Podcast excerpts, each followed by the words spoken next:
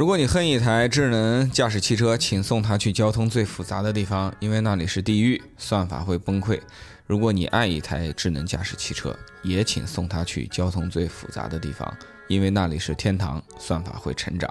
这期视频，我和前调查记者、现时政大 V 李记老师一起约好了去测试小鹏 G6 最新的这个智驾能力。为了体现我们认真负责、严谨求实的这么一个态度，我们就把考场选在了重庆。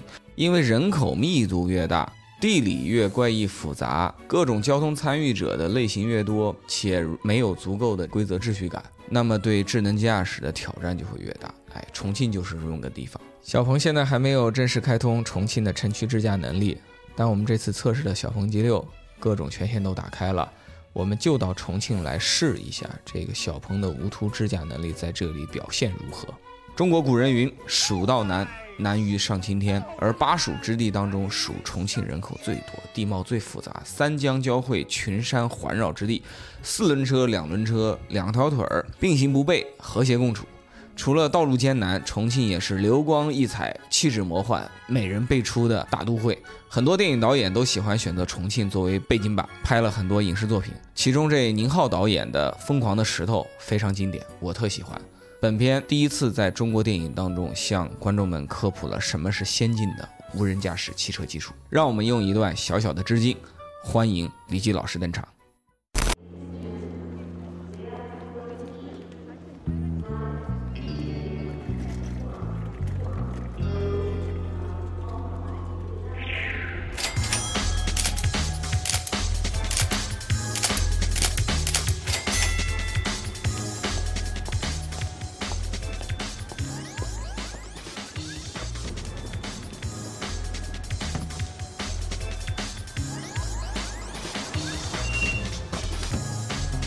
猜猜我是谁？给你三次机会。你认错人了。错了，还有两次。先生，先生，你真的认错人了。好好，你先别睁开眼啊。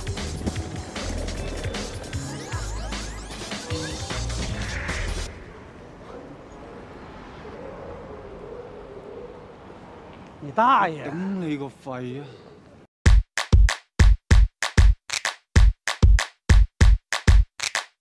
我们在重庆最繁华的老城区，这叫什么？这个地带？哦，解放碑一带。哦，解放碑一带，对吧？对。解放碑一带。刚才他那个，哎呦，他他他他看到行人了，然后呢，他在等行人。嗯。智能驾驶它本身在设计的时候肯定是非常遵守交通规则嘛。看这个路口怎么样啊？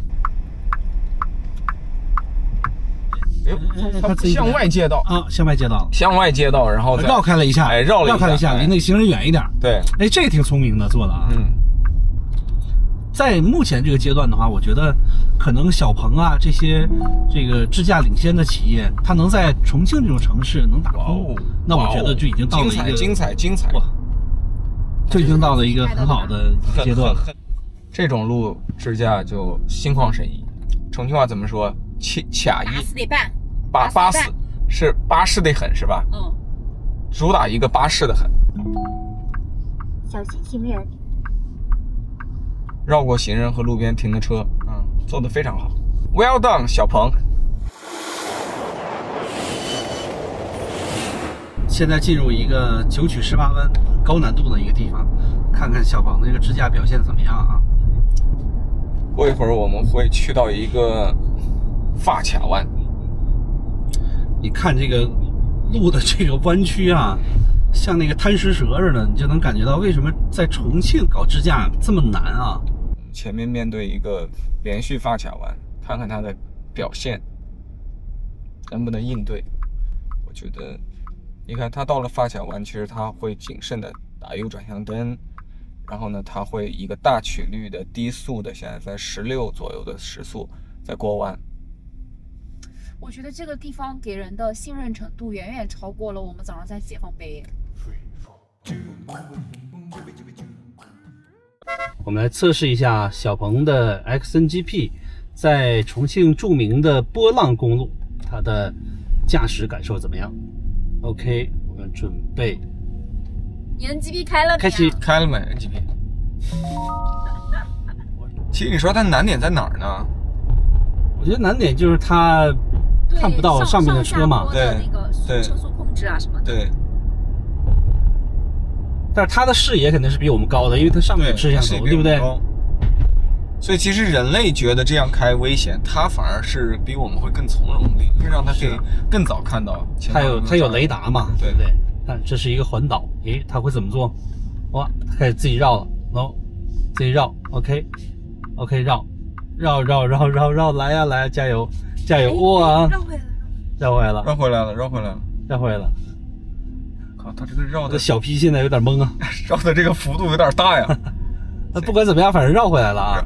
然后来回在各个车，我这包括这种公路，你看都挺难的啊。你看还得变道，对这一个波浪公路对它的测试其实还挺多的哈，来来回回穿插的这个人流，定位在这边的物流，对。这个才让我们哦，这个难度大了，被占道了。这就不行了，这个必须这个必须要我接管了，因为它这个整个道都占上了嘛，而且这是一个双黄线。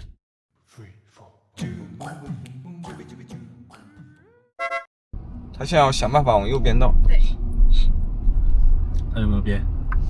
变了，开始变了变了，开始变了变道了。尝试极限变道中，请注意周边安全。看，我们就让它自己变，看它怎对，我。们就让它自己它变。变得过去，只是会很慢。你看这多礼让啊！太礼让了。对，有这情况，你这个踩个油门。就这么礼让的话，你这奔驰奇瑞这种矛盾发生不了。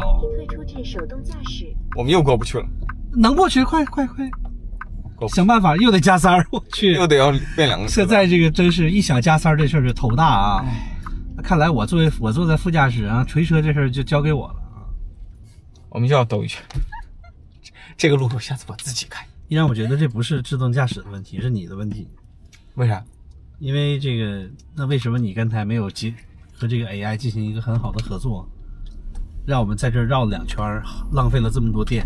我检讨。小鹏呢，还有各各家企业吧，在这个重庆这种复杂路面的这种城市啊，相当于在这儿垦荒嘛。将来推出的时候，其实大家可能初期在一些复杂路面的时候，一定要谨慎，一定要谨慎。还尽量人要要要来驾驶，对我觉得更安全一些啊。那肯定它会逐渐发展嘛，逐渐的去掉各种各样的 bug。嗯，就是这个城市辅助驾驶，我认为首先是搞定城市中各种场景中的简单场景，嗯就简单城市场景。真的是复杂城市场景，我觉得人类还是多自己开。我我觉得这其实也是挺合理的啊。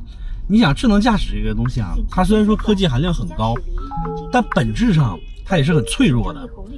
就是说，你一旦你出了一起交通事故，嗯你出了一起它的这个识别的不对，或者说它抢行了，那你可能会把这个这个公众对这个用户对智能驾驶的这种信心给打没了。对，所以他特别谨慎。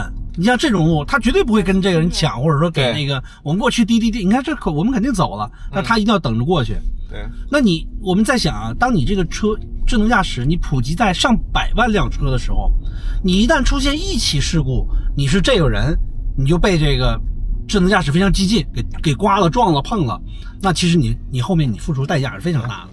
狗是高科技了，无人驾驶。我想问一下，你们对智能驾驶的预期是不是在逐渐变高？我感觉这玩意儿就跟那个跟女生谈恋爱一样，我们的要求是忽高忽低、忽上忽下的。最开始呢，你跟你心中的女神搭讪，她冲你笑一下，你就很满意了。就像一七年第一次试那个 Model S Autopilot 的时候，它能在一个这种封闭的，对吧？路上沿着车道往前走，路转弯它也跟着转个弯，在同一个车道内。我那时候你觉得超级酷啊，超级开心。但是呢，你真的跟那个女神天牵上手了以后呢，这关系这边确定以后啊，我不知道李记老师有没有这经验啊，你可能就就就习惯成自然了，然后你就对她提出更高的要求，你就责怪她怎么还不够智能，怎么还不能够进入城区。每次你的新需求被满足之后，人类就提出更新的需求。我觉得开着小鹏的自动驾驶，现在在高速上，你的那个踏实感呢，比以前的那些车在高速封闭道路上踏实感强很多。其实我觉得今天的智能驾驶啊，有一个非常大的难点，就是这个世界呢，在法律上，在规则上，也就是在机器理解的这些语言上，往往是偏黑和白的，就黑和白，白就是对，黑就是错。但我们人类的行为通常是什么呢？黑白中间还有一层厚厚的灰，而且那个灰度还挺宽的。在交通行为上就是的，谁敢说自己开车一直百分之百遵循规则？但问题是我们怎么让机器去学习这个灰度中间的这个这个行为，这就有问题啊！如果机器也走灰度，万一有个什么事情，人们就会说你这个机器知法犯法。但是如果你完全不走灰度，你会造成你训练出来的这个机器的行为跟真实的人类行为格格不入，就会出现刚才这种矛盾。你看我们过那个红绿灯的时候，别的车就正常过了，周围行人虎视眈眈，这车就特别谦虚谨慎，导致了这个车成为几个车道中唯一一个停在那里的。然后你后面排起了长龙，摁你喇叭，你怎么办？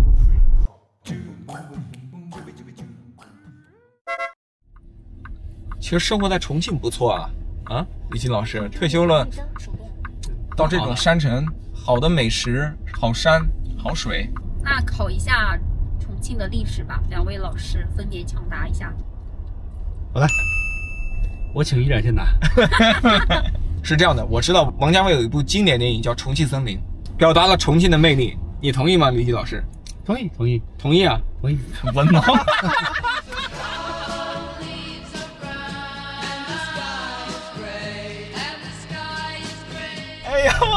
其实啊，当你说这话的时候，带着那个坏笑，我就知道你这里有坑。哎，这里进入了一个大弯，我们来看一下。看一下它的表现啊，我这个随时准备接管刹车。这弯够大。呃，还是也是一个回头弯，相当于。不错啊，不错，成长。这个江南立交的一个回头弯，很顺滑的转过来了。这难度还是颇大，它怎么汇入密集的车流？对，这个也很考验他，看他怎么做。哦呦，先刹车再转向，狠啊！他自己轻轻刹车，自己进进去了。哦，转进来了，转进来了。哎呦，可以啊，可以啊，可以啊。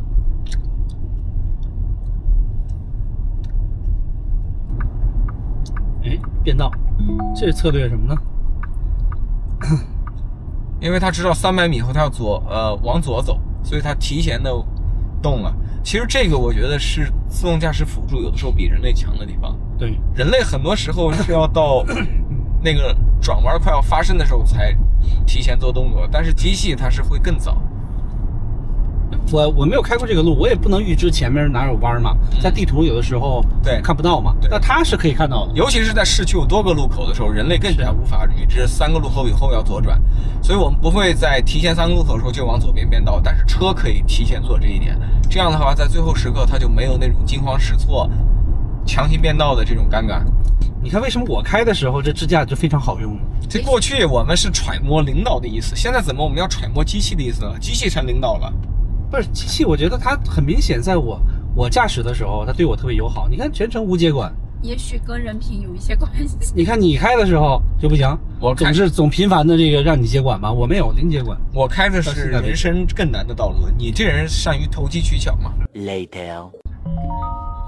哦，我现在开的这架上了这一个复杂又拥堵的立交桥。前面有两个相对比较复杂的路况要处理，一个是一百米以后要车道合并，然后有很多车辆要变道进来，然后另外一个是过大概九百米我们就要出匝道。尝试极限变道中，请注意周边安全。但是如此复杂的路况，我应该让它自己变道吗？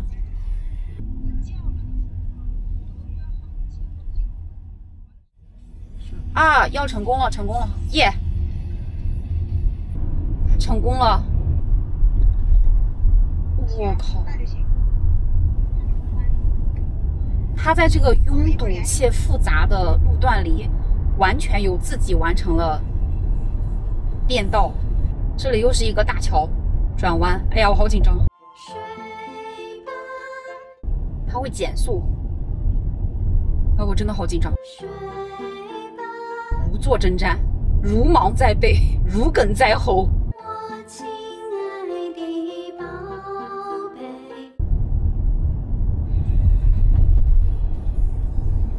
Oh my god！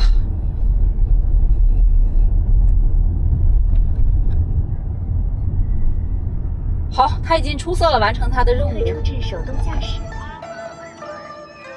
小鹏今天，他在全国的二百四十三个城市都开城了，对吧？但它重庆没开。重庆其实是一个非常大的城市，直辖市这么大的经济，它不开城，它在很多地方都开了。其实我倒觉得这个行为是负责任的。啊，就是他考虑了这个城市的实际的客观情况。没错，如果他不在这里做好本地化的研发、本地化的训练，做足够充分的准备，他就仓促的开城，他容易误导大家。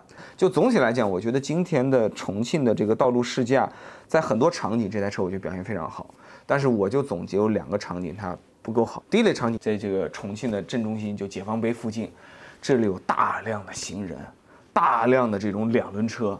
然后大量的繁忙的这个四轮汽车，然后又有弯曲的这种非常狭窄的复杂的这种道路，然后当所有的这个交通参与者极为复杂，而且很多人的行为并不完全遵守规矩，这会给车上传感器和计算机带来巨大的困扰，它无法识别外界的意图，所以它只能选择一种保守策略。而一旦选择这种保守策略，我们今天面对的情况就是这台车成为了交通的路障，后面所有车都不满。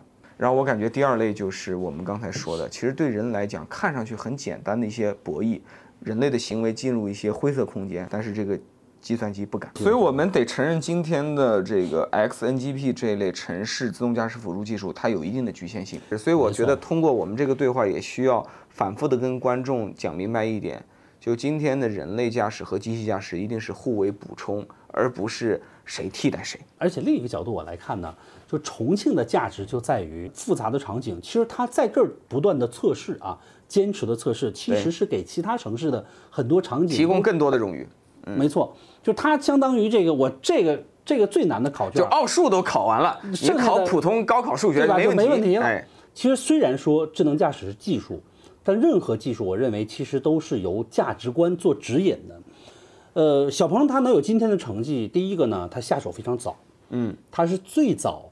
看到了智能驾驶落地中国的这这个车企之一啊。据我了解呢，当初这个推动智驾落地城市的是小何小鹏本人亲自跑了十几次的部委，那个时候还没有其他车企去去推动。